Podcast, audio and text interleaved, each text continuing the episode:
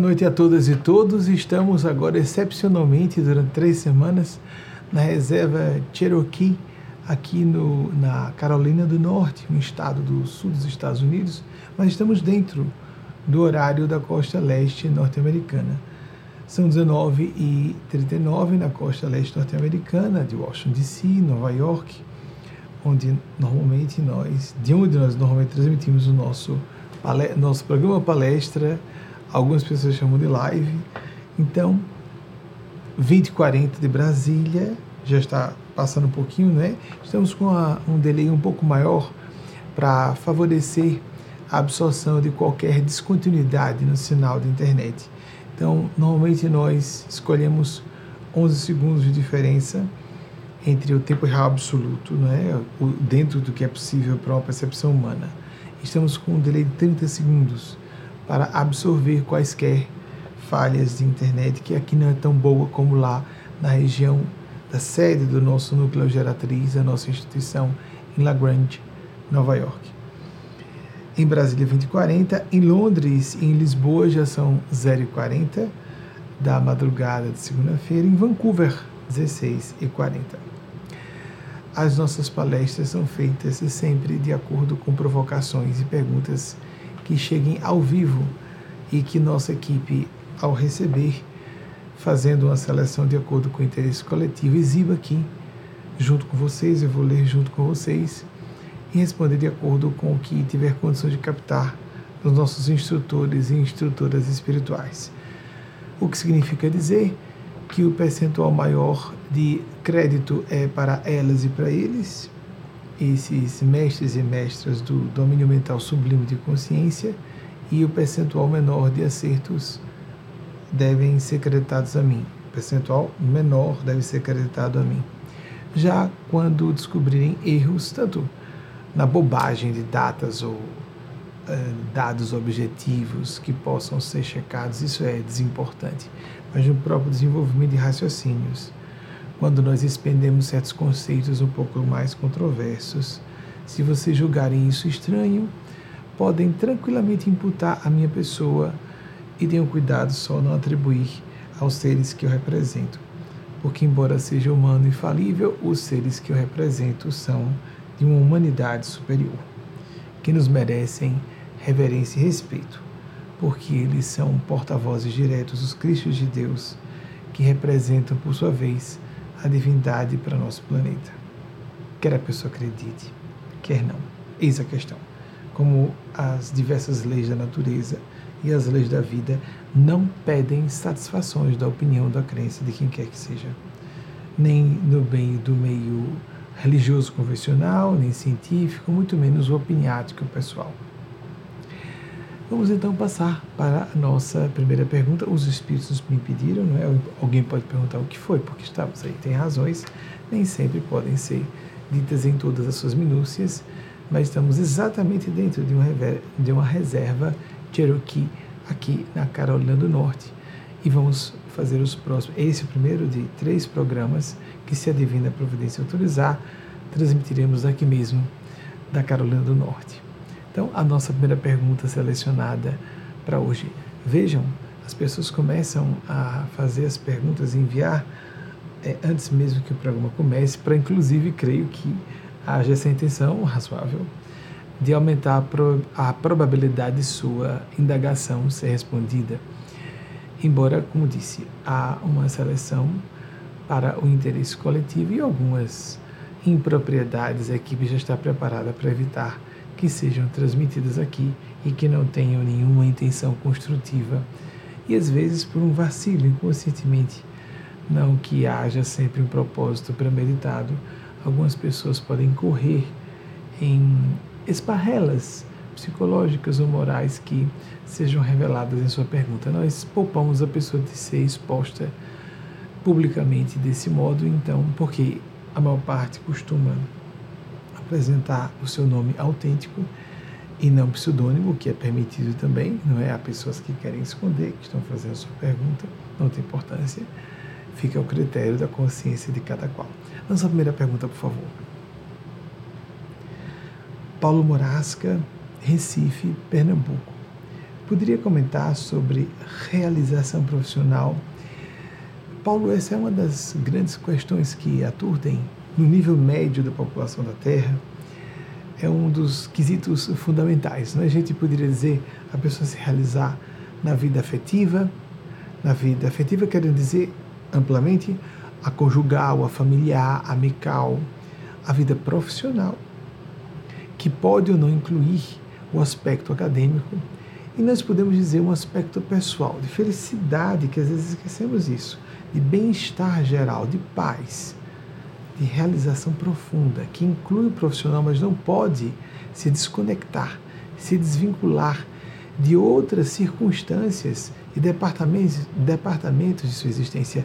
Não pode haver só a realização profissional, permita-me, Paulo, já expandir, sem que, de certa maneira, isso serve para todas e todos nós, sendo que, de certa maneira, a pessoa já esteja transbordando essa busca de realização íntima, alinhando-se com o seu eixo, para encontrar essa realização, porque é como se fôssemos uma estrutura entrelaçada. Não podemos ter uma área de nossas vidas importante, comprometida, uma dessas áreas importantes, uma delas comprometida, sem que todas as outras não sofram, não sofram repercussões desse comprometimento. O filósofo escocês David Hume disse algo bem interessante sobre isso. Que é muito comum né, nós dizermos eu não estou realizado profissionalmente porque não estou, não tive sorte de ter um chefe ou uma chefa que veja o meu talento. É muito comum isso. Nascer no lugar errado, bem, o lugar mais difícil indica que a pessoa terá que sofrer desafios e demonstrar maior proficiência, maior capacidade, maior excelência. David Hume, que viveu entre 1711 e 1776, eu creio que alguns meses eu citei, eu me recordo de já o ter citado aqui, mas não dessa forma, não com essa, essa passagem, é porque é sobre esse assunto. Ele fala dessas circunstâncias que encontramos e impedem uma realização profissional. Geralmente nós terceirizamos, é próprio do ego humano. Paulo não é uma indireta para você, isso é tendência humana normal. Nós gostamos de terceirizar a responsabilidade. O ego humano adora se sentir vítima e foram pessoas, foram circunstâncias Diz David Hume, esse grande filósofo escocês extraordinário, homem que é muito feliz o homem ou a pessoa, ele falou homem, não é o ser humano que tem uma circunstância que se ajusta ao seu temperamento ou ao seu perfil psicológico. Mas muito mais excelente ou brilhante ou madura psicologicamente, eu estou ampliando um pouco o que ele disse originalmente. Aquela pessoa que se ajusta a quaisquer circunstâncias. Eis o busilis da questão. Nós não devemos nos condicionar de fora para dentro, mas de dentro para fora. Nós devemos gerar as condições, é claro que dentro do que é possível ser executado por recursos externos que tenhamos, talentos internos que portamos, portemos, de modo que isso seja relativamente viabilizado. Mas nos afastemos dessa ideia de que nós vamos encontrar em algum momento vou orar, vou pedir a Deus, vou esperar que caia do céu um ensejo feliz. Vamos mentalizar, vamos dar uma ordem ao universo. Há muita gente na linha do New Thought. Aqui nos Estados Unidos tem muito isso. E está no Brasil e no mundo inteiro. Mentalize, acredite que você vai conseguir. Nosso Mestre o Senhor Jesus disse que aquele que acreditasse conseguiria. Mas lembremos que quando Jesus fez referência a esse acreditar, a ter fé, estava utilizando um idioma com 600 vocábulos, à época o aramaico. Ele não escreveu nada por si mesmo. Ele foi apenas lembrado por dois de seus apóstolos diretos provavelmente só se tem um deles realmente testemunho ocular. Mateus, eu recentemente aludia isso. E isso foi escrito, foi o primeiro dos evangelhos canônicos, que são considerados clássicos exatamente porque são os mais próximos dos eventos narrados. 35 anos depois da do óbito, não importando o que tenha acontecido, de nosso Mestre Senhor Jesus. Claramente, Jesus fazia referência à decisão. Porque há um momento em que alguém diz: Senhor, eu creio, mas me ajude em minha incredulidade. Sim, Senhor, eu decido, eu estou comprometido, mas eu tenho um problema de crença.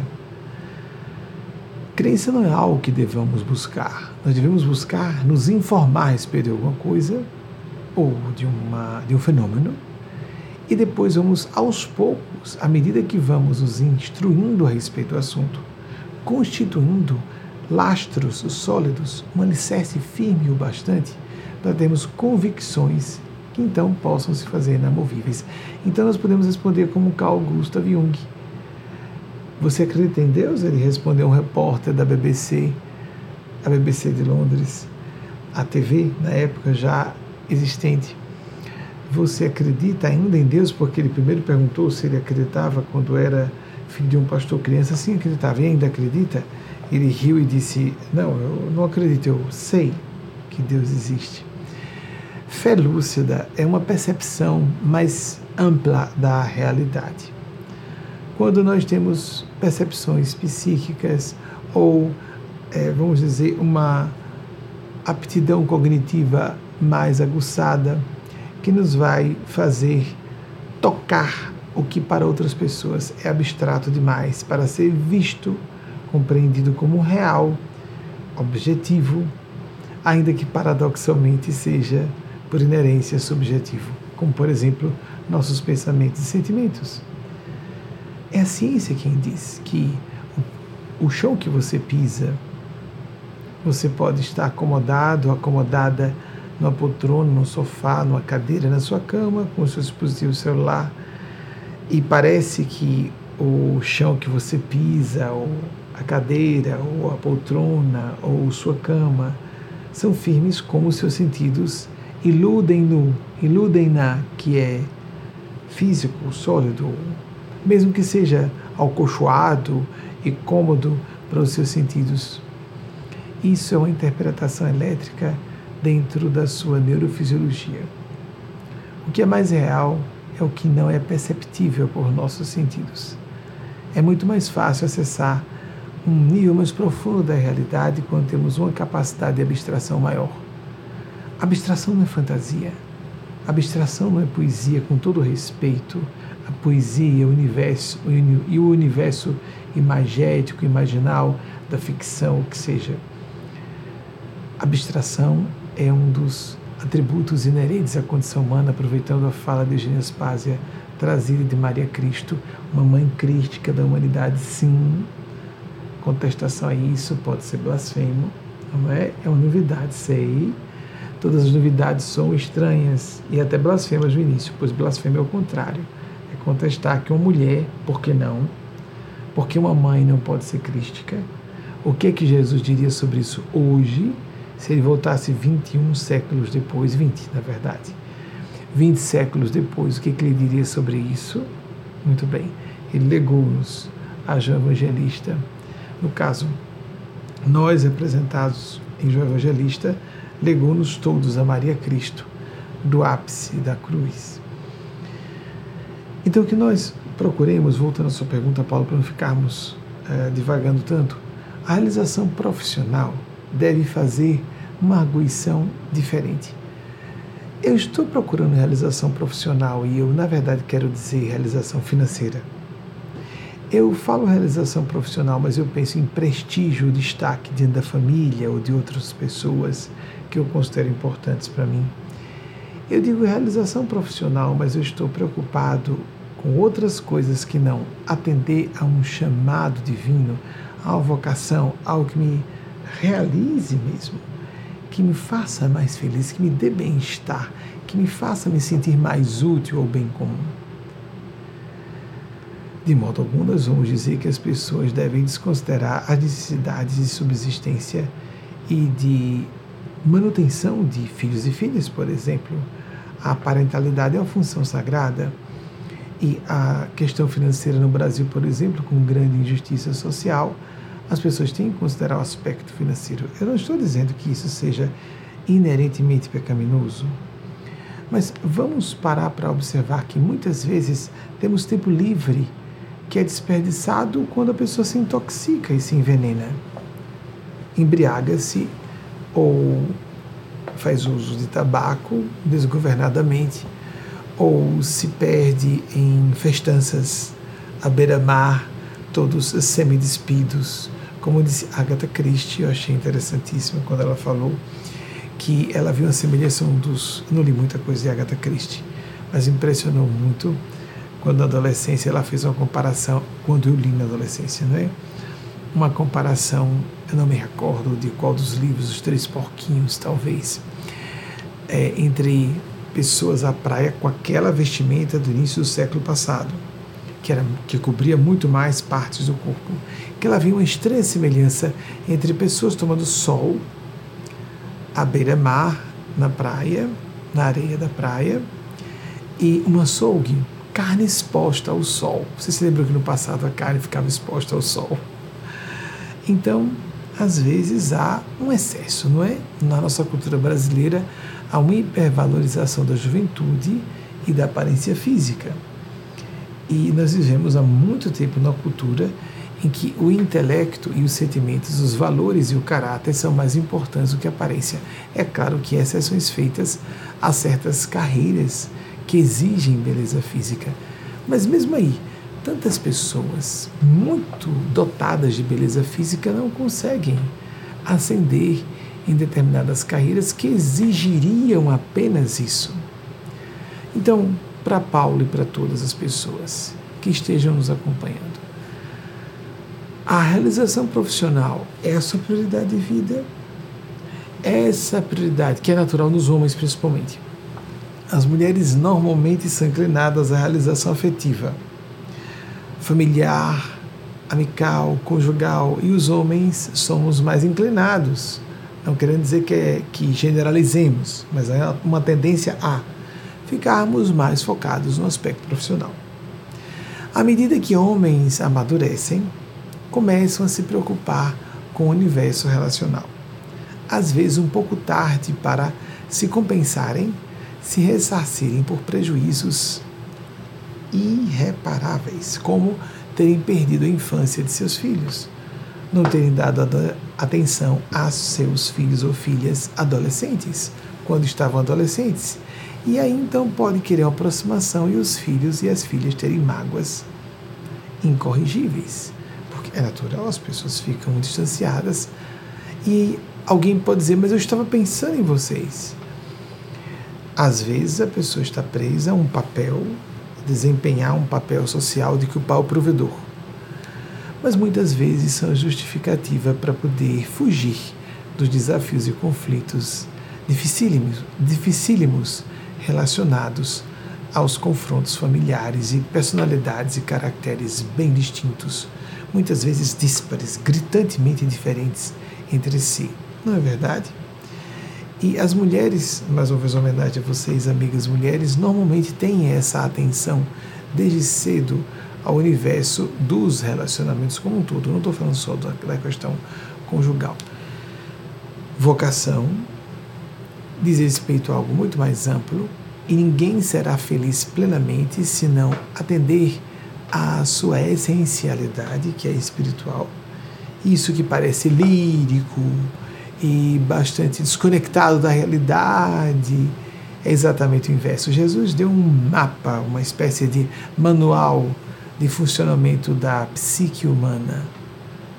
Quando ele disse, por exemplo, no lava-pés, no episódio em que ele lava os pés dos apóstolos na última ceia, quem quiser ser o maior no reino do céu, seja aquele que sirva todos. Ele estava dizendo que o maior, querendo dizer, a pessoa em escala evolutiva mais alta, tem um sentimento natural de dever, de responsabilidade e cuidar de quem tenha nível, quem esteja quem estagie em etapas de desenvolvimento intelectual ou de sentimentos, em etapas de sentimentos e é, pensamentos menos sofisticados, mais rústicos, pessoas mais limitadas. Quando lembramos mais uma vez da analogia parental, pais e mães que, por serem adultos, a mãe adulta, o pai adulto, as crianças. Vamos imaginar filhos e filhas em idade infantil que facilita o entendimento, porque quando ficam adultos e adultas, às vezes o filho adulto pode revelar ser um espírito mais velho que seu pai ou sua mãe. E aí a confusão começa a acontecer porque alguns não conseguem inverter o papel. Uma coisa é respeito, outra é o delírio de exigir obediência de quem quer que seja quando a pessoa está na adultidade. E considerar que respeito seja concordância com opinião, opiniões de outras pessoas, mesmo que íntimas. Pais e mães adultos, adultas, em relação a filhos ou filhas na infância, têm plena consciência que estão a serviço de seus filhos e suas filhas. É lógico. É a mãe que é adulta, que cuidando do bebê, vai colocá-lo para dormir, vai amamentar. O pai ajuda nesse processo, os pais mais conscienciosos, mais civilizados fazem isso também, não só as mães. Os pais e as mães estão a serviço dos seus filhos e filhas, e não o contrário. Pessoas que vão ter filhos, já vi autores comentarem isso claramente, por uma necessidade de autoafirmação, para serem muito importantes para alguém nós devemos ter filhos e filhas para nos realizar no serviço incondicional, no afeto de dar sem esperar retribuição. Exercitamos nossa espiritualidade profunda. Portanto, o cristianismo, em sua essência, por exemplo. Vamos então passar para a nossa segunda pergunta de hoje. Guilherme Neri, Aracaju, Sergipe. Como ajudar pessoas com baixa autoestima? Guilherme, eu acho que uma boa alternativa, Guilherme, eu tenho a impressão que é um dos integrantes pelo nome e sobrenome do, das nossas é, remos, ou seja, a gente coloca nessa sigla reuniões de espiritualidade, meditação e oração. São é, os integrantes, as partícipes daquele grupo que tem acesso às minhas palestras fechadas com os nossos instrutores e mestres espirituais três vezes a semana. E é, a baixa autoestima, que é um dos problemas mais graves que abatem o ser humano, numa cultura então em que confundimos o que é o, a, a base, o que seria o fundamento da autoestima. As pessoas condicionam sua autoestima para imbricar com a pergunta anterior, associam sua autoestima a o êxito profissional, financeiro, conjugal, familiar, ao que seja.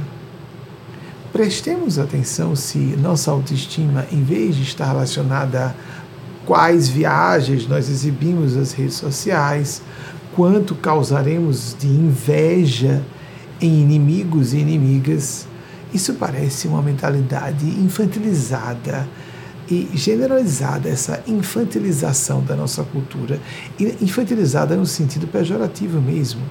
Não a criança a que Jesus se reportou, de nos assemelharmos a um desses pequeninos e pequeninas, não os aspectos construtivos da puerilidade, ingenuidade, no sentido de esperar o melhor das pessoas, estarmos abertos e abertas à conciliação, não no sentido de fato destrutivo, malevolente. A pessoa que está preocupada, aquela parte mesquinha e perversa das crianças, porque os espíritos não estão suficientemente é, ocultos por detrás da educação, da cortesia social. Então as crianças revelam muito mais sua má índole do que adultos e adultas que ocultam mais suas verdadeiras intenções. Não é verdade? E por isso nós vemos o bullying nas escolas acontecer com bastante frequência, porque quem tem má índole vai revelar seus maus instintos, suas tendências pérfidas ou mesmo perversas mesmo. E isso é generalizado. Depois, ah, isso é só brincadeira e eu não tive essa intenção. No universo adulto também existe. As pessoas apenas criam disfarces um pouquinho mais elaborados, mas a sintonia e energia é a mesma. E a pessoa vai atrair a lei do retorno, a lei do karma, do mesmo jeito. Devemos ajudar a autoestima de uma pessoa dizendo que ela pare de se comparar com terceiros, esse é um dos pontos importantes buscar se valorizar por uma questão de qualidade e não de quantidade. Qual o seu tamanho? Qual a cor da pele? Qual a sua, o seu país de origem? qual o seu idioma materno ou primário, qual a região do país em que a pessoa nasceu, que sotaque ela utiliza. Às vezes, pessoas oriundas do Nordeste do Brasil, principalmente que trabalham com comunicação, falaram muito comigo isso desde 94. Botam um tizinho de. Ah, muita gente faz isso, né? inclusive orientada profissionalmente, eu faz isso, eu perdo emprego. Mas eu preferi não. Eu acho que é uma escolha, não condeno quem faz, mas eu acho tão interessante manter essa autenticidade em relação à minha origem, porque qual a razão de eu criar uma encenação ou mudar a, o meu sotaque?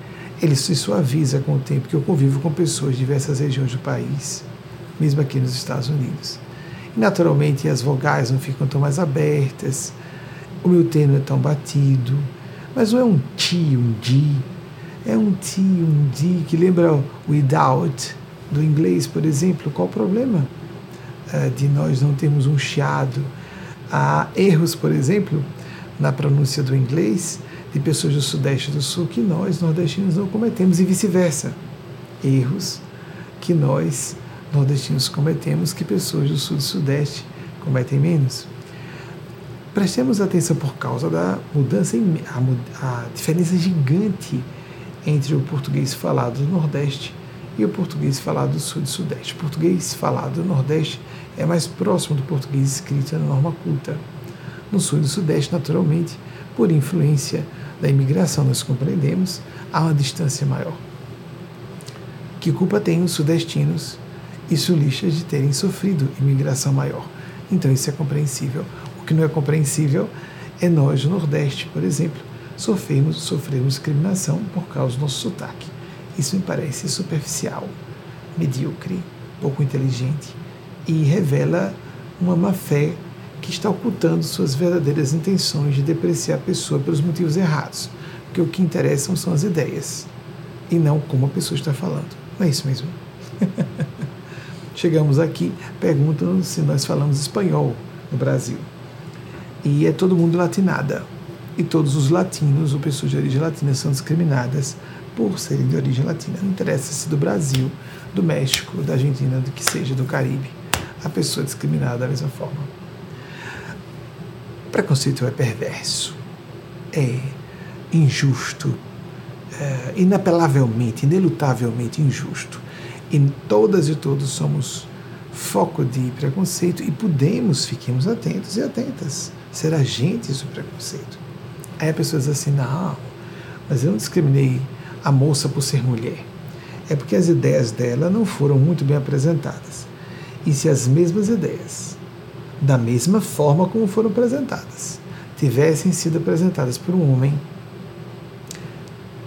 alguém integrante da plateia feminina, estou falando de outra mulher, teria uma opinião diferente. E muita gente garante para si mesma, não é mentir para fora, é mentir para dentro, que não tem esse preconceito. Ou alguém dizer, não, não, não é porque é mestiço ou negro, porque eu achei uma pessoa muito arrogante. Mas se visse uma pessoa branca, de olhos claros, falando a mesma coisa, não teria achado arrogante. E às vezes algumas pessoas que sofrem mais preconceito levantam, por exemplo, o queixo para o confronto, de tanto que estão traumatizadas de serem achincalhadas de forma completamente despropositada. Não, não é por ele ter dito que é gay que eu estou discriminando. É porque eu não gostei da forma como ele está apresentando esse assunto. Mas se fosse uma pessoa heterossexual ou que se declara heterossexual. Porque nos dias de hoje, nós só podemos dizer de certeza que alguém que diga esse gay é gay. Mas tanta gente se diz heterossexual e nem bissexual é. Nem bissexual é. Isso é muito conhecido da comunidade LGBT de que faz parte.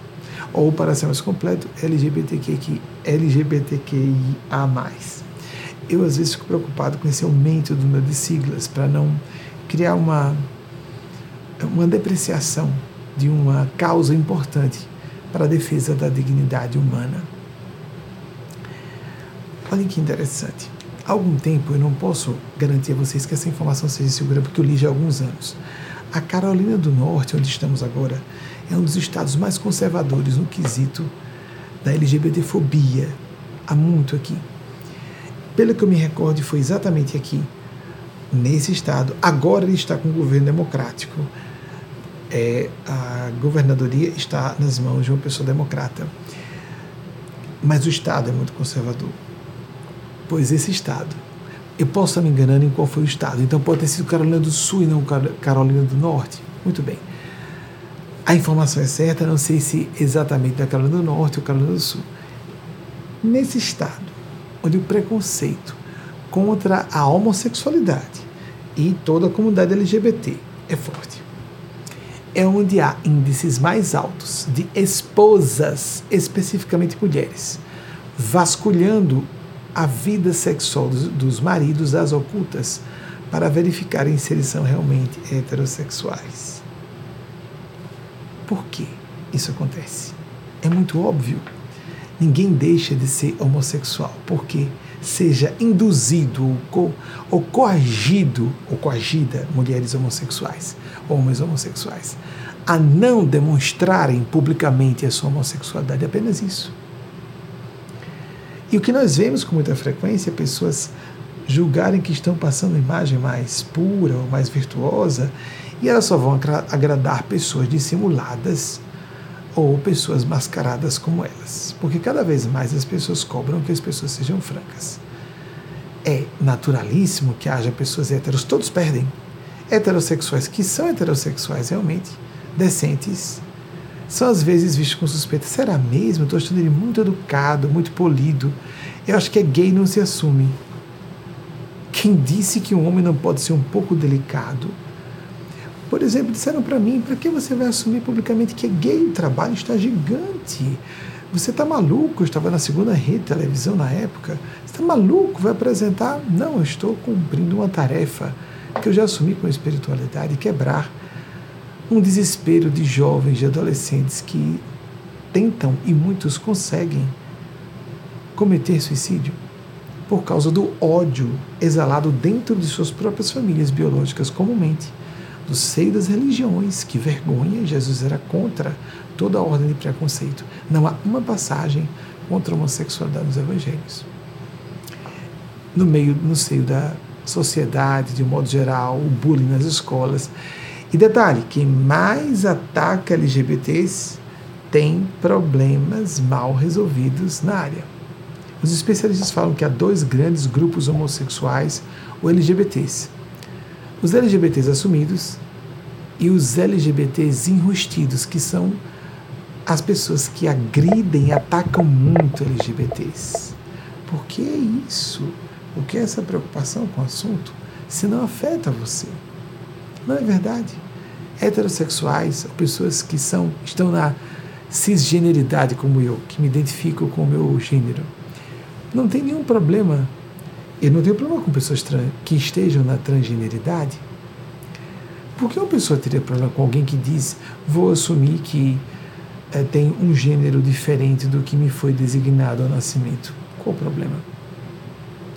É um assunto da pessoa, é uma escolha dela, assim como mudar de carreira, mudar de profissão.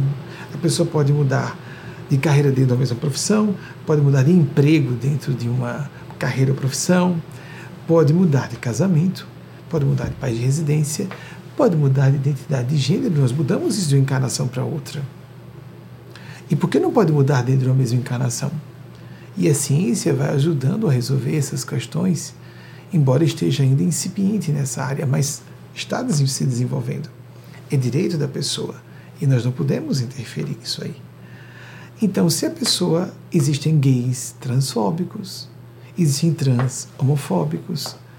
Eu achei bonito quando Laerte num documentário de Eliane Brum, achei tão interessante isso, que Eliane Brum, que é uma mulher muito articulada, ela é, poderia, ao fazer a pergunta, é, ajudar as respostas de Laerte, que tem uma inteligência, ele é extremamente inteligente, mas ele tem uma inteligência mais visuológica, ele trabalha com a área visual, artística, e ele procurava as palavras com um pouco mais de dificuldade, mas com grande precisão.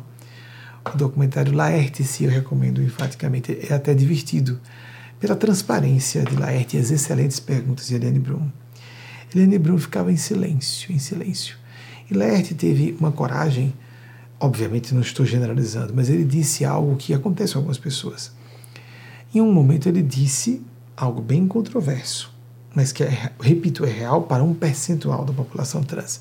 Por que você decidiu ser transgênero? Eu não vou lembrar exatamente qual foi a pergunta que Eliane Bruno falou. Apresentou para ele. Ele disse: Olha, na verdade eu tenho um problema com a homossexualidade. E eu preferi dar um pulo logo para me declarar uma mulher, porque eu não conseguia admitir a minha homossexualidade. Então, pessoas que, por serem homofóbicas, dizem que são trans. Transgeneridade é diferente de homossexualidade. Transgeneridade é identidade de gênero. Uma pessoa pode ter identidade de gênero que uh, tem a ver com, assemelha-se com a heteronormatividade do tipo de orientação sexual que a pessoa vai ter ou não. Nós temos um integrante do nosso grupo, que é uma mulher trans, que tem um relacionamento com um rapaz trans. Exatamente assim. Ou seja, isso é uma prova dramática de que a transgeneridade nada tem a ver com homossexualidade, por exemplo é uma comunidade de pessoas que, no campo do gênero e da orientação sexual, unimos todos no mesmo grupo, acho correto isso, para defendermos todas as causas. Porque, por exemplo, o movimento de homens gays, posso falar de cátedra por isso, o movimento de homens gays é muito mais antigo e consolidado, logo depois do das mulheres homossexuais, as lésbicas. Então, o movimento trans é mais recente e ah, os bissexuais são atacados por todos, muitas vezes. Há homossexuais que dizem que bissexuais não querem assumir que são gays. Isso é um absurdo, amigos amigas. Embora haja bissexuais que estão ocultando que são homossexuais. Há pessoas que são trans e que dizem que são gays porque não querem admitir que são trans. E ficam enfurecidas com pessoas que admitem que são transgêneras. Permitam a flexão para a feminilidade. Temos que resolver nossas questões. Então, a autoestima tem a ver mas não é obrigatório, também acho que a pessoa. Vou apresentar minha opinião sobre isso. Há um amigo nosso que declarou diante do grupo inteiro, eh, permitiu que o grupo das desses integrantes das nossas remos, como o Guilherme é um deles, pelo sobrenome Idiracaju, eu sei que deve ser ele. Há um dos integrantes, que é um dos dirigentes da casa, que disse: Olha, apesar de estar casado com outro homem, me apresentar como homem, mas eu me sinto uma mulher trans. Mas eu não escolhi fazer a transição para usar um nome social feminino, para eh, me travestir, porque existe isso, o travestismo, né? Que não é transgeneridade, para começar a me vestir me apresentar como mulher, e mudar os pronomes, e mudar todas as flexões das palavras quando fala em português e idiomas neolatinos, isso é mais comum, o português é muito forte isso, não é? Quando a pessoa se refere refere-se a si, ela costuma, no final de uma palavra, estou cansada ou cansado. E esse A e esse O são muito importantes emocionalmente para a pessoa. Se ela é, sofre a, o preconceito relacionado a ser alguém com a designação de gênero diferente ao que ao gênero com que se identifica, nossa, isso é muito doloroso. Então, mas algumas pessoas encaram isso de forma diferente. Não, mas eu sou, mas está tudo bem. Eu não sinto necessidade de fazer a transição. Eu creio, eu sei que algumas pessoas dizem que faltou coragem, etc. Eu não diria isso. Eu diria que, como há pessoas que dizem, eu estou nessa profissão, eu até acho que trabalharia em outra área, mas eu, de tal modo, estou me sentindo comprometido com essa profissão que agora, aos 40 aos 50, eu não me sinto disposto ou disposta a fazer uma transição para outra profissão, outra carreira. Ou posso dizer que não estou tão feliz no casamento, mas há tantas outras compensações, por exemplo, com filhos e filhas, com netos e netas, eu acho desimportante o quanto a minha conjugalidade com meu parceiro ou parceira, o consorte ou cônjuge, que fica no masculino em português, não importa o gênero da pessoa, que compensa completamente qualquer ineficiência ou uh, curto-circuito na relação ou lacunas que são preenchidas nos outros relacionamentos. Quem diz que a pessoa é obrigada a romper o casamento, fazer um divórcio, porque não está completamente feliz? O que é essa quimera da felicidade hollywoodiana? Quantas vidas perdidas com isso? A quimera hollywoodiana, uma utopia que se transforma num pesadelo. Muitas vezes, e a pessoa desperdiça os seus grandes amores, quase todos os nossos grandes amores são não eróticos. Nunca foram nessa encarnação, não são nem nunca serão os afetos com nossos filhos e filhas. Quem tem a sorte de sentir isso, a sorte quero dizer que é um, um merecimento, com pais e mães biológicos, biológicas ou adotivos, adotivas, quando a pessoa se sente amiga ou amigo dos pais e mães depois de ter ficado adulta e adulto às vezes os pais e as mães ou os filhos e as filhas não se fazem amigos e amigas, não respeitam os valores da outra pessoa e às vezes há afastamentos. Isso está cada vez mais comum. As pessoas não se obrigam a estar casadas, não se obrigam a conviver com familiares biológicos, não se obrigam a estar com pessoas ou amigos de infância porque tem que manter aquele relacionamento. Porque devemos manter o quê? Tem que haver reciprocidade, tem que haver afinidade. Senão, não, se não há, cada um tome sua rota e vai ser feliz a seu modo. Não se trata de revanche, não se trata de é, querer maltratar a pessoa. Há quem faça isso mas a questão é mais profunda. Devemos estabelecer laços de intimidade interpessoal com aquelas, aqueles caracteres, aqueles indivíduos que têm, de fato, composição psicológica, configuração de personalidade que seja compensatória ao nosso modo de ser. Isso é natural. Nós podemos amar uma pessoa à distância, perdoá-la à distância, desejar o bem a ela e não estar com ela. Jesus disse uma coisa muito forte: não atire pérolas aos porcos, para que depois de que os porcos calquem as pérolas da lama, não se voltem contra você. Usando um português moderno. Por quê? Porque se gente atira pérolas a um porco, o porco pensa que é pedrada. Ele vai agredir, ele vai pisotear na lama, porque ele nem sabe o que é aquilo ali, e agride. Não é interessante isso? Quem é minha mãe, quem são meus irmãos? Disse Jesus ou minhas irmãs, fazendo um grande elogio indireto a Maria Cristo, que era, por excelência, mãe espiritual. Tanto que ela diz: fazer tudo o que ele vos disser, e ele faz, ele atende o pedido dela. Imagine se Jesus ia atender qualquer solicitação que não fosse rigorosamente alinhada com a consciência dele e a vontade de Deus. Ele atendeu e teve a iniciação de sua vida de prodígios e fenômenos extraordinários com uma orientação, com uma determinação de Maria Cristo. Chegou a hora. E quando ele estava no templo, aos 12 anos, conversando com os doutores da lei, Maria chegou: Que fizeste? Não era hora. Ela iniciou o momento para quem quiser aceitar a nossa opinião. Isso é opinião, você não precisa acreditar nisso.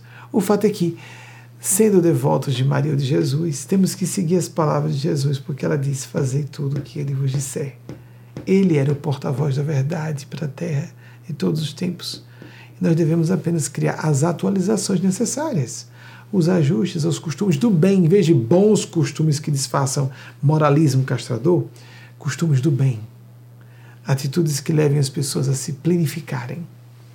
A autoestima tem a ver com respeitarmos quem somos nos amarmos significa não nos violarmos para agradar quem quer que seja, que quem nos ame, quem seja amigo ou amiga nossa verdadeiramente, vai nos aceitar como nós somos. Hannah Arendt, já citei aqui algumas vezes aquela criadora do conceito, a banalização do mal, que estudou muito polêmica.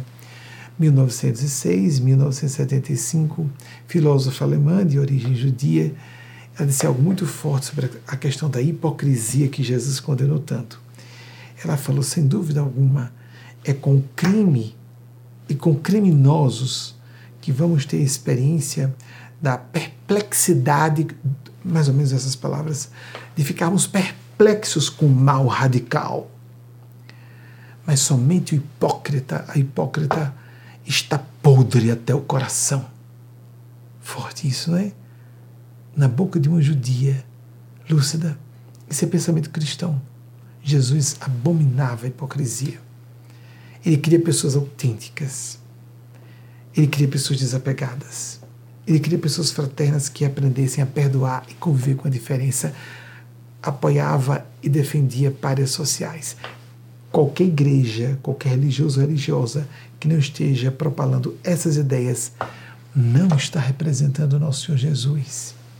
E nós vemos com frequência grandes religiões, ou, de modo geral, com exceções, e religiosos dos púlpitos, das tribunas religiosas, defendendo ideias que são exatamente o oposto daquilo contra que Jesus veio se. Uh, vamos colocar ele, o que ele veio propugnar contra. E essas pessoas estão defendendo aquilo contra que Jesus se apresentou. Atitude que Jesus apresentou de defesa de párias sociais, de minorias discriminadas. Então estão representando os inimigos o inimigo par excellence de Jesus. Nós precisamos, diriam os franceses, as francesas, de um oceano de lumière, um oceano de luz nessa escuridão tão densa que estamos vivendo nos dias de hoje.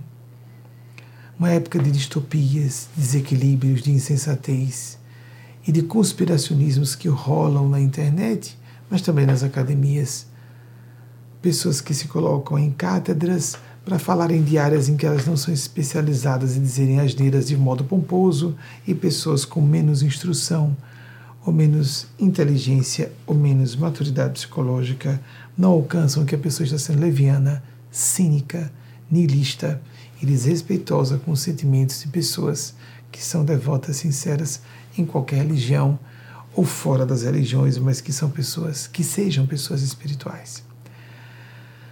A mensagem do Espírito de Nespásia, que foi escolhida por outra equipe de produção de vídeos do nosso grupo, vai falar sobre isso, a escuridão e a bondade de Deus, porque nós vivemos a bondade divina, nós vivemos uma época de escuridão. É cíclica. Isso historicamente é cíclico, vai passar. Isso é o início do nosso intervalo. Nós vamos começar com essa videomensagem muito breve. Anota de Thais Bezerra a respeito de nossa Casa Causa, a jornalista brasileira sergipana, e um intervalo de poucos minutos para que você possa descansar, conversar com alguém ao lado. Voltamos logo depois com pelo menos mais uma pergunta de vocês em tempo real. Nesse 3 de julho, véspera do 14, 14 de, perdão, do 4, 14 de julho, é a queda da Bastilha, 4 de julho de 1776, a data marco da Revolução Americana, a independência americana, que custou muito sangue. 14 de julho de 1789 é a queda da Bastilha, a data principal da Revolução Francesa. Estamos nas vésperas, na, véspera, não nas vésperas, na véspera de um dia muito importante para os norte-americanos e para o mundo inteiro. Porque a Revolução Americana antecipou em 13 anos a Revolução Francesa, que teve ressonância no mundo inteiro. Vamos a esse breve intervalo e voltamos ao vivo logo em seguida. Aqui dentro desse retiro espiritual provisório com apenas três palestras, três domingos, em que estamos aqui a pedido das, das nossas amigas do plano maior, os nossos mestres do plano maior, uma reserva Cherokee da Carolina do Norte, são 23, 20 e 37 é o mesmo horário de Nova York, onde fica a sede do nosso núcleo geratriz. São agora 21h37 em Brasília, 1h37 no horário de Londres e Lisboa, 17h37 no horário de Vancouver. Vamos ver a pesquisa e faço questão de fazer isso. A nossa equipe tem um, um grupo de pessoas de muito boa vontade, quase todas voluntárias, que fazem a checagem de dados que sejam objetivos, que possam ser uh, por meios seguros uh, pesquisados e seja constatado se os dados estão apropriados ou não, porque é trabalho ao vivo, então eles fazem. Tem equipe que prepara os slides, outra equipe faz a checagem dos dados, etc. Então, a parte mais importante não pode ser checada. São os assassinos que são expendidos pelos nossos amigos espirituais e amigas do domínio da supraordenação da consciência que estou aqui canalizando com minha precariedade humana normal, mas com o percentual maior de mérito no acerto para elas e eles, e o percentual maior de demérito para os erros para mim. Então vamos ver o que já foi pesquisado e que eles possam apresentar. David Hume, me lembro de ter citado realmente há poucos meses, 1711 a 1776. Citamos há pouco Hannah Arendt, polêmica, controversa, mulher magnífica, grande filósofa, 1906 a 1975. Se tem mais alguém? Alguma coisa mais? A queda da Bastilha, data famosa, 14 de julho de 1789, dá uma ideia, é uma data marco da Revolução Francesa. Não se restringiu a esse dia nem a esse período, foram anos sucessivos. Pois não, mais alguma coisa? A o documentário de Eliane Brum, vale a pena ser assistido, bem interessante a esse documentário. Eliane Brum, meus parabéns. Você foi uma mulher tão articulada como você, deu todo o respeito do silêncio para que Laerte, que é muito inteligente, mas que tem menos habilidade linguística, porque a inteligência dele é mais visual, procurasse as palavras e parecia que ele estava procurando ser cirúrgico. E você em silêncio. Que não tem aquele apresentador e aquela apresentadora, entrevistador da entrevistadora, que não deixa a outra pessoa falar. Faz uma pergunta e já responde por cima. É triste isso, não é? E ela estava impecavelmente em silêncio. Na isenção jornalística, provocava silêncio. Provocava, provocava silêncio. Vale a pena vocês assistirem. Netflix é fácil, quase todo mundo tem. Próximo, por favor. Mais alguma coisa? Não. Eu achei que tinha citado mais alguma coisa. O 4 de julho de 1776. Não é isso mesmo? Eu errei? Ah, para você ver, Estados Unidos, 4 de julho de 1776. Mais alguma coisa? Não, né? Então, a próxima pergunta, por favor, para aproveitarmos o tempo. Maria das Graças Ferraz, Rio de Janeiro, capital. Poderia falar sobre remorso Maria é, das Graças, gostei do Maria das Graças já, Nossa Senhora, que lembra Catherine Labourré, segundo o Espírito de Niaspásia, com Catherine Labourré, e surgiu o culto a Nossa Senhora como Nossa Senhora das Graças. Em 1830, em Paris, surgiu a, o culto mariano, o cristianismo em feição mariana, em sua fase moderna, porque já existe um culto à figura de, da Mãe de Jesus desde os primórdios do cristianismo. Mas, de fato, se intensificou muito com Catarina Borré. Ela, que foi Bernadette Subiru, de Guinness Paz, o espiritual da instituição, não quer dar muito crédito à condição dela como vidente de Lourdes, em 1858, 28, portanto, 28 anos depois de Catarina Borré ter tido a sua experiência. Bem, ter remorso. Vamos transformar remorso numa palavra mais simples: culpa. Sentir culpa é próprio de quem não seja psicopata. Numa mensagem recente que Eugênia Spazio trouxe Maria Cristo, acredito que foi da semana passada, ela fala sobre isso. Devemos distinguir culpa e o remorso já dá um tom de síndrome de culpa ou complexo de culpa quando a pessoa está numa autoflagelação psicológica contraproducente. Em vez de ela se arrepender por algo de errado que reconheceu que cometeu, por exemplo, ou uma omissão a que se entregou, uma negligência, desperdice essa energia que levaria a, por exemplo, a make amends, a tomar providências de se compensar com as pessoas, pedir desculpas, mas não só pedir desculpas às pessoas que julgue tenha, com elas, tenha cometido algum deslize, às vezes deslizes graves, às vezes não tanto, às vezes a pessoa está com preconceito.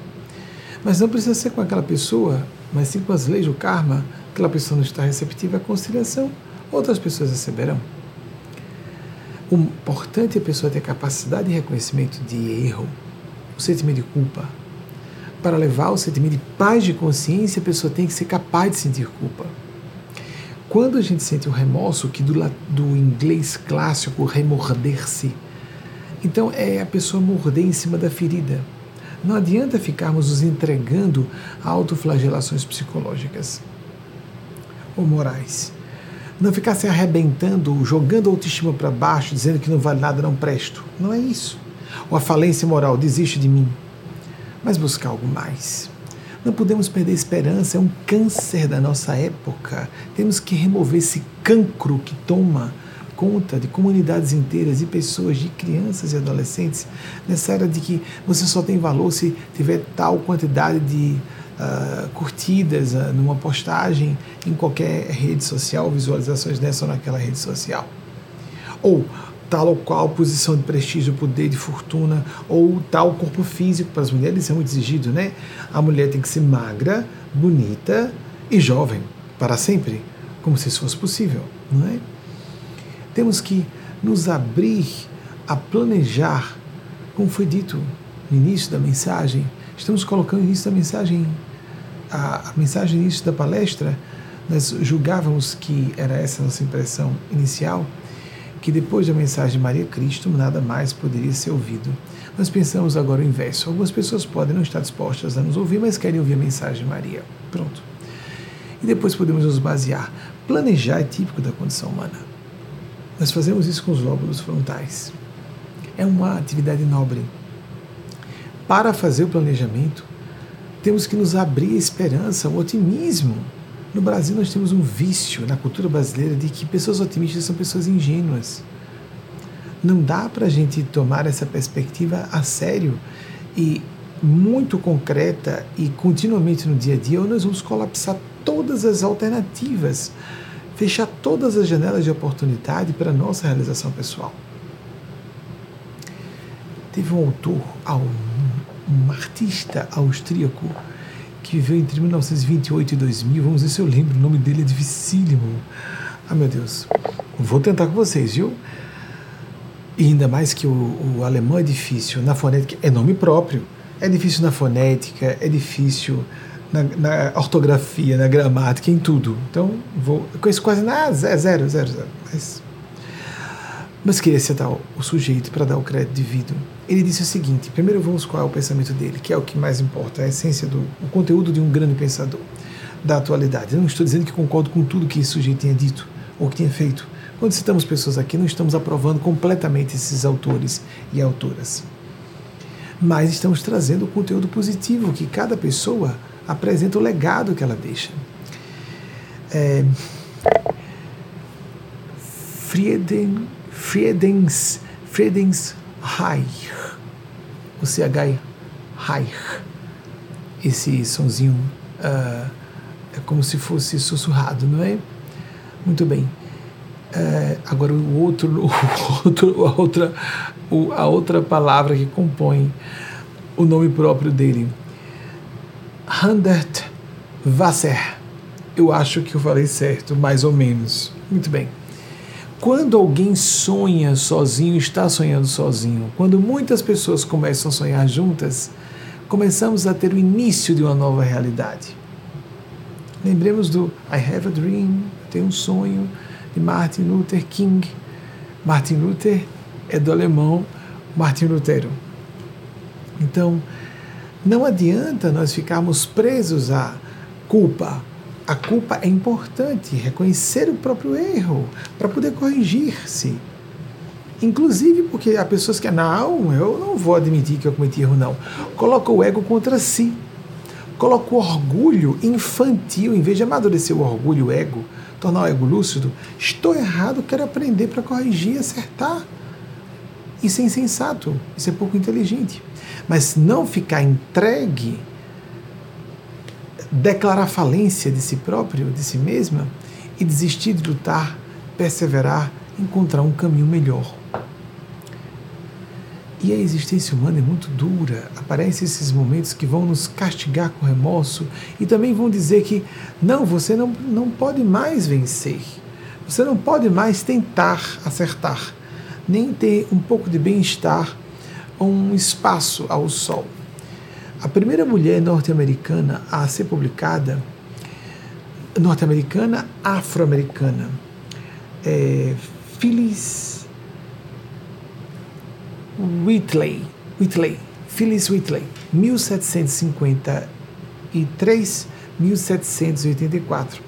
Ela disse algo extraordinário: a vida é dura como um diretor severo de uma escola em que vemos situações nas quais há menos perigo quando o diretor está carrancudo, em uma tradução livre, não é? Do que quando há sorrisos e lisonjas. Não é verdade.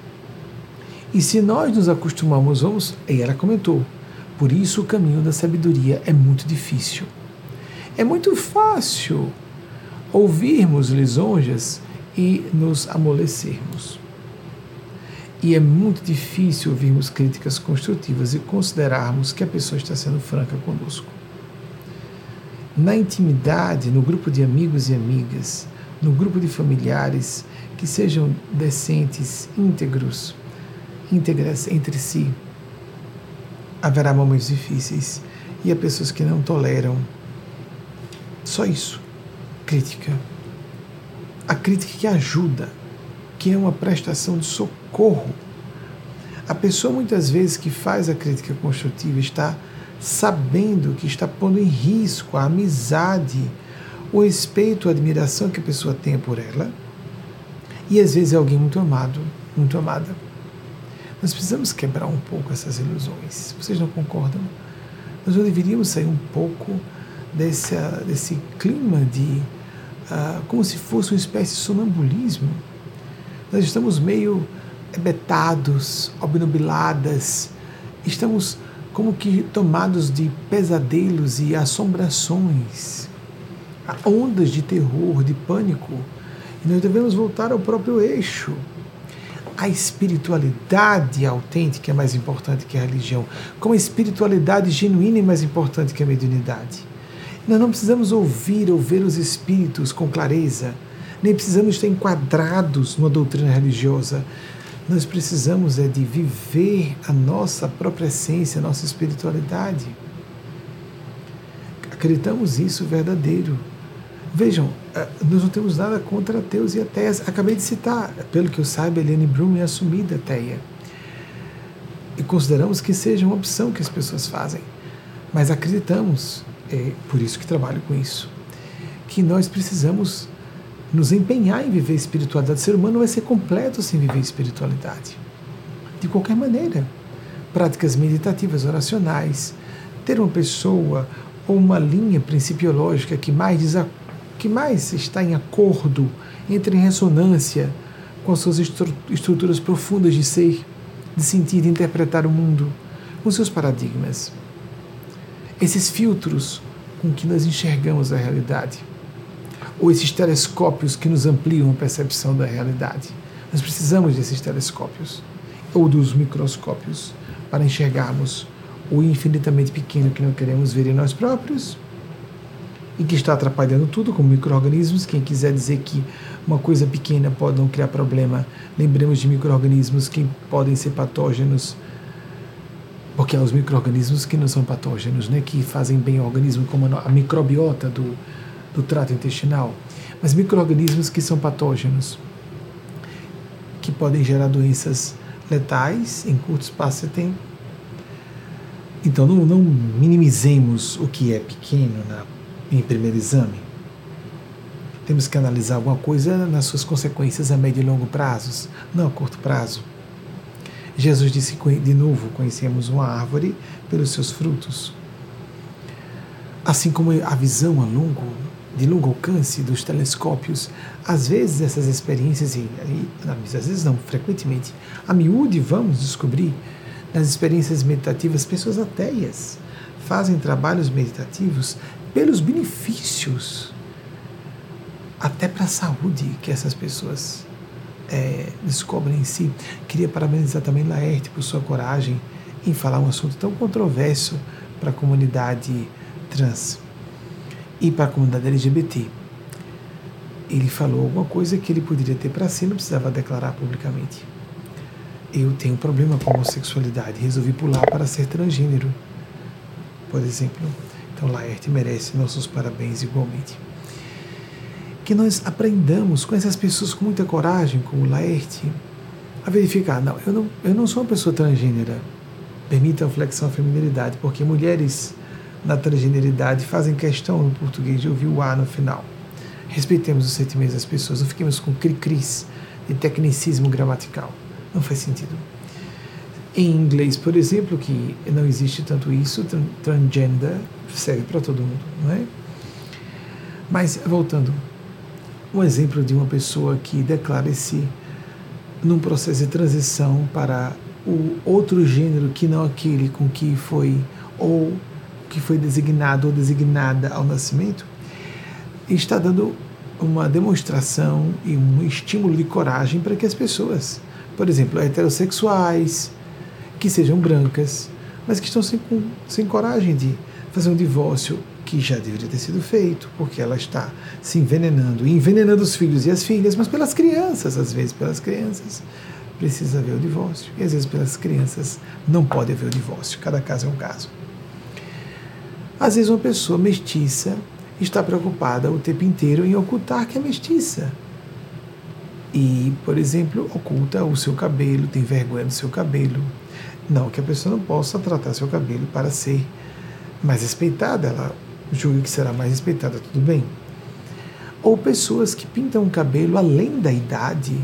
Eu, por exemplo, fiquei, demorei para ter os, os meus fios brancos, custaram muito tempo, deixei eles aqui para são condecorações, né, anos no corpo físico que me deram experiência nessa neurofisiologia, no meu aparelho encefálico atual, para fazer um download das experiências de outras vidas e da própria reencarnação que ora desfruto para aqueles e aquelas que acreditam em reencarnação. É natural que mulheres sejam muito mais cobradas, que tem que tingir os cabelos, senão parece que nem está cuidando da própria sepsia. Mas tem um momento que a pessoa pode se libertar disso. Pode simplesmente dizer, ah, francamente, eu não vou me preocupar com esse assunto mais. Indo para com os mesmos rapazes que estão aqui comigo nesse, nesse retiro espiritual na em uma das das reservas Cherokee dos Estados Unidos, mais a reserva da Carolina do Norte, os mesmos, eu, Wagner, meu esposo, e os meus dois amigos irmãos, Delano Moté, que reside comigo em Wagner, e Marconi Vieira. Felizmente sou muito amigo da esposa também dele, Luciane Vieira. Eles estavam conosco, eles estavam conosco quando viajamos para, em 2019, uma peregrinação a três santuários de Maria Cristo na França.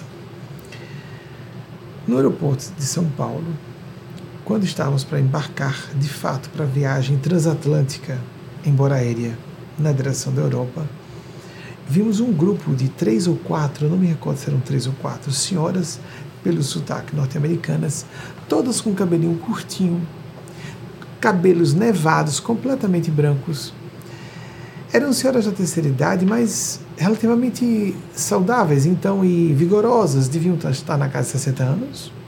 Não sei se alguém tinha 70 no Brasil é muito comum que mulheres bem depois disso estejam tingindo os cabelos e preocupadas assim, em se maquiar, e chega, puxa a pele, bota botox, fica com a expressão congelada, fica parecendo que está mentindo o tempo todo porque as expressões faciais não mudam. É um alerta que os especialistas fazem nesse sentido quando se usa uma toxina para congelar. Amigos, imaginem, uma toxina para paralisar os músculos faciais. Botox é isso. Que tortura! No Brasil, muita exigência nessa área.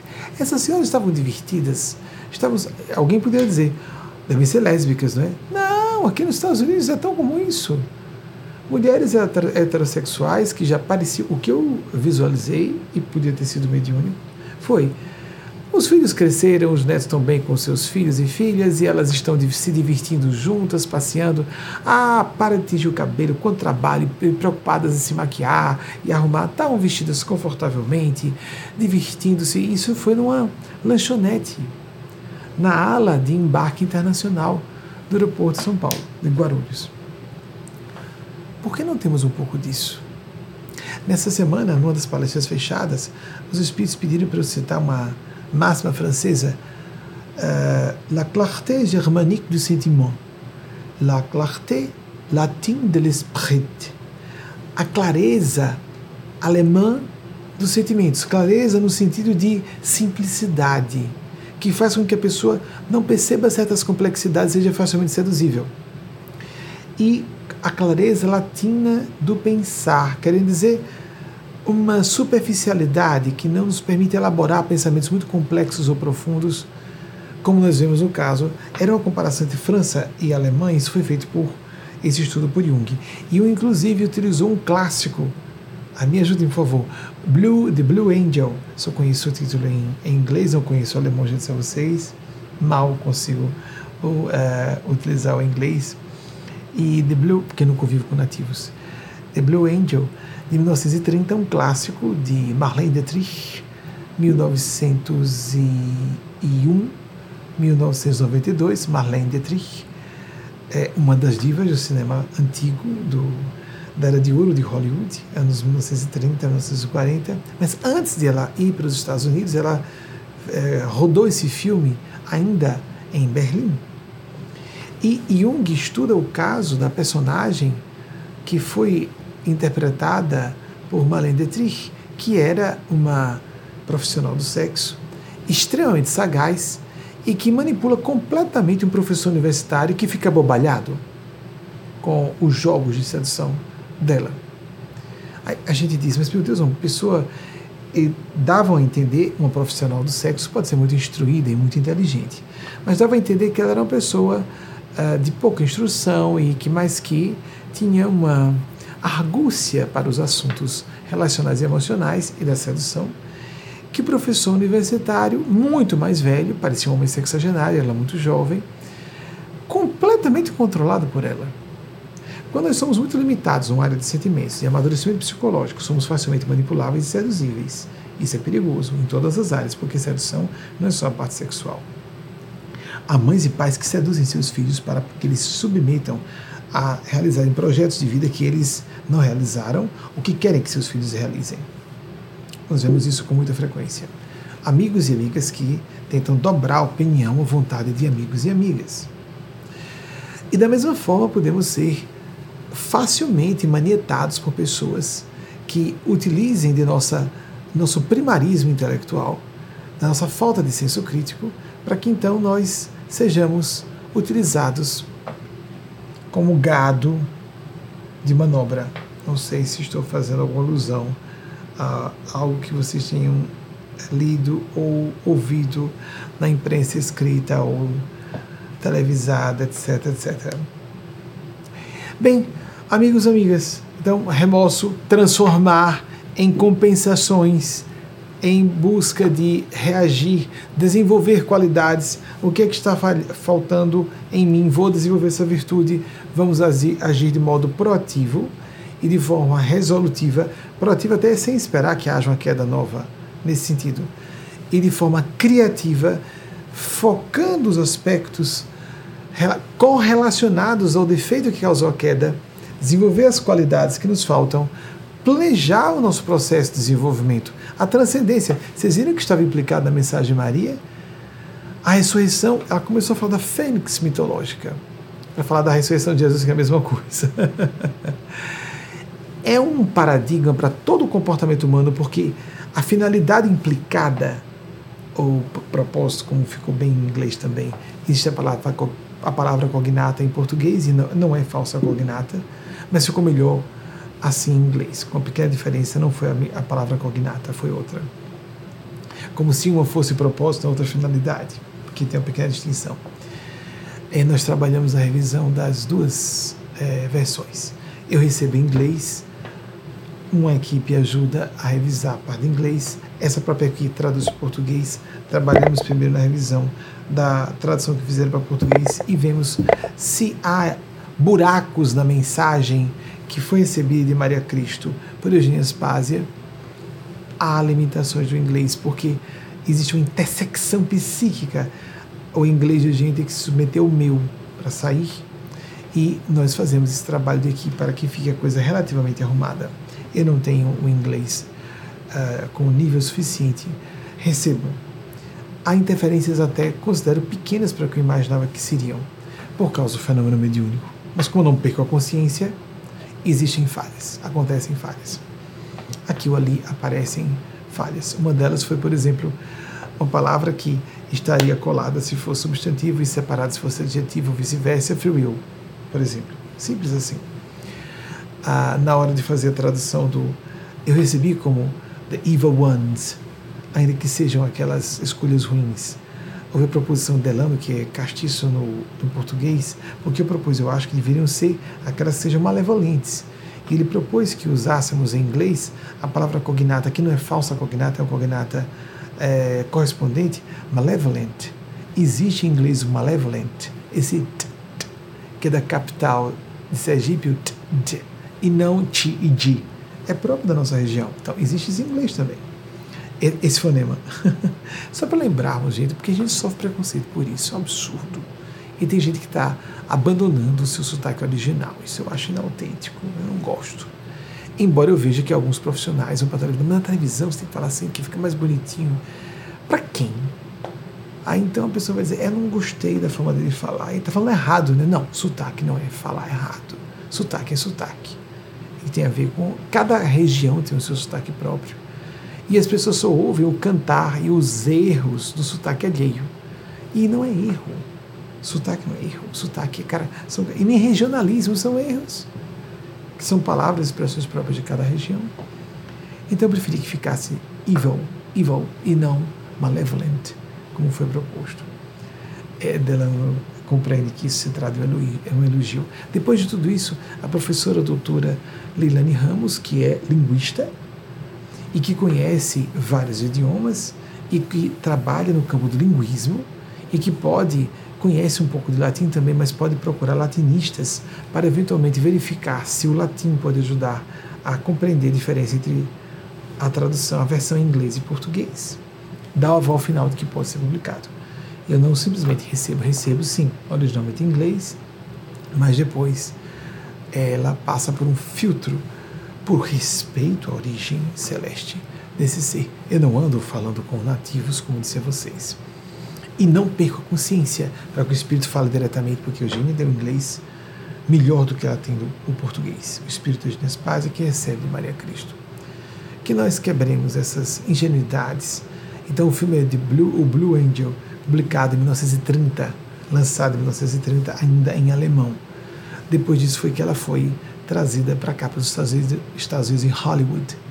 Chega, tinha que emagrecer 15 quilos, extraiu quatro dentes para destacar as maçãs do rosto, para ficar com aspecto mais cave, cave, caveiroso, posso dizer isso? Não é? As mulheres raspavam a sobrancelha e pintavam a sobrancelha sempre arqueada, as pálpebras semicerradas, era elegante, não é? Aquele olhar de desdém das femmes fatales as mulheres fatais. Porque numa época anterior do filme do cinema mudo, como Lillian Gish foi um grande modelo, Lillian Gish viveu entre 1893 e 1993, 100 anos. Lillian Gish, não sei se ela chegou a completar os 100 anos.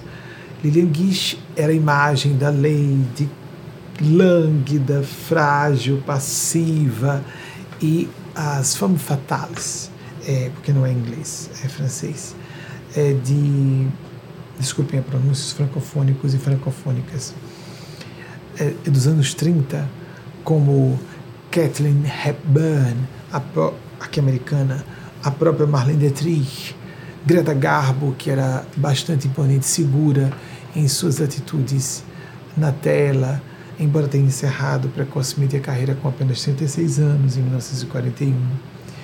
Bem, Falei demais? Talvez tenha falado demais?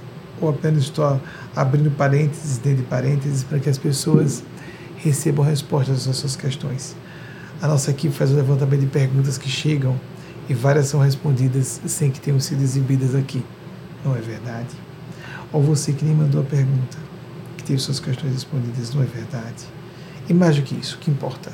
Esses assuntos são de interesse universal e qualquer pessoa fazendo exercício de reflexão, de sintonia com os estratos mais nobres de sua psique, vai descobrir o que pode ampliar sua lucidez, o que pode elevar seus sentimentos e torná-la ou torná-lo mais feliz, mais realizado e, portanto, um ser humano mais completo. As pesquisas de agora, por favor. Apareceu no Social Catarina Labourré em 1830, novembro, 27 de novembro. Não, pus, não puseram aí, mas foi 27 de novembro em 1630. Eles colocaram sua data em 1630. Queria pedir desculpas à equipe aqui em público que eu cobri na semana passada. Cadê o livro de, de Simone de Beauvoir, O Segundo Sexo? É porque eu não tinha dito o ano. 1949. Então a equipe não tinha colocado porque eu não tinha citado o ano, então não queriam apresentar o nome do livro sem o ano porque eu não tinha citado. Quando eu citei na segunda vez, eles apresentaram. Foi um cuidado da equipe, não tem importância. De, é, foi um, apenas um cuidado adicional. Seguindo. Aparições de Nossa Senhora, a Bela subiu, foram em 1858, de fato. Ah, aí lá vai. Olhem só que difícil, gente. Friedensreich Hundertwasser. Esse W em alemão é, é tem de V mesmo. 1928 a 2000. Danado, vocês conseguiram encontrar. Que estava difícil até de entender, não é? Alemão é dificílimo. Seguindo, é considerada uma das quatro línguas mais difíceis do mundo: mandarim, alemão, russo e português. Phyllis Whitley uma mulher que publicou um livro negra nos Estados Unidos, em qualquer parte do mundo fosse, no século XVIII. Extraordinário. Ela desencarnou, olhem só, sem completar 30 anos, 31 anos, ou aproximadamente entre 30 e 31, ou seja, não se sabe a data ao certo. Sim, de 1753 a 1784, e não se sabe ao certo a data de nascimento dela dizendo dia e mês, mas que ela teria nascido em 1753. E Marlene Dietrich, 1901, 1902, olha a expressão, isso, amigos, amigas, não existia implante de silicone, nada, ela tinha que ficar sem dentes. E ela se tornou especialista em posicionar a cabeça em direção às luzes para acentuar essa cavidade nos zigomas faciais. Inclusive, existe uma forma nos estudos de cinematografia de é, iluminação que faz uma borboleta debaixo do nariz, se vocês prestarem atenção, que é considerado, Wagner me corrija se não foi isso, é, esse tipo de iluminação é chamada de Paramount ou Marlene Dietrich, porque ela era um ice na área e ela exigia como deveriam estar as luzes no estúdio para que destacasse os seus zigomas faciais. Que terror, gente!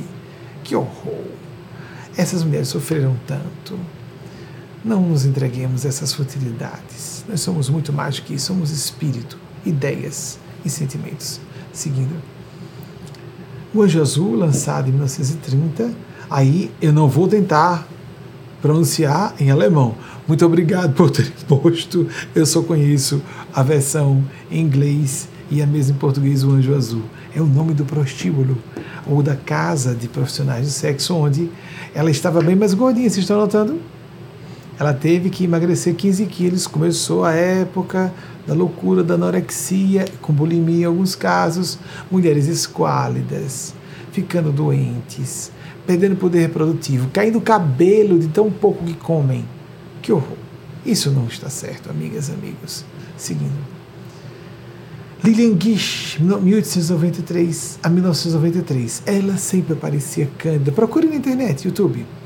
Ela está sempre fazendo carinha de menininha, suspirosa, quase desmaiando. As divas do cinema antigo ou estavam gritando, desmaiando, suspirando, ou sempre estavam passivas, submissas, o que as fome fatales alteraram. Fiz mais algum, algum pedido de pesquisa, encerramos. Nós vamos agora exortar-nos, todos e todas, a um processo. Você não precisa acreditar. Existe, como ar aqui, nós não vemos o ar. As ondas de Bluetooth, Wi-Fi, que estão aqui entre nós, as ondas hertzianas, medidas em hertz, as ondas eletromagnéticas de rádio e TV, estão aqui entre nós, rádio e TV convencionais. Os micro-organismos estão aqui. Não digamos eu não vejo, não acredito. Uma tolice, isso é, isso é falta de inteligência. Nós reconhecemos a existência de fenômenos por meio das, dos, dos epifenômenos. Nós reconhecemos através de efeitos secundários. Remontamos a causa. Vamos todas e todos buscar a espiritualidade sublime através de sua religião. Sugiro enfaticamente que você faça isso todos os dias. A orientação do, do Espírito de Paz e da pleiade de sábios e sábias do plano sublime que ela representa é de pelo menos um quarto de hora todos os dias.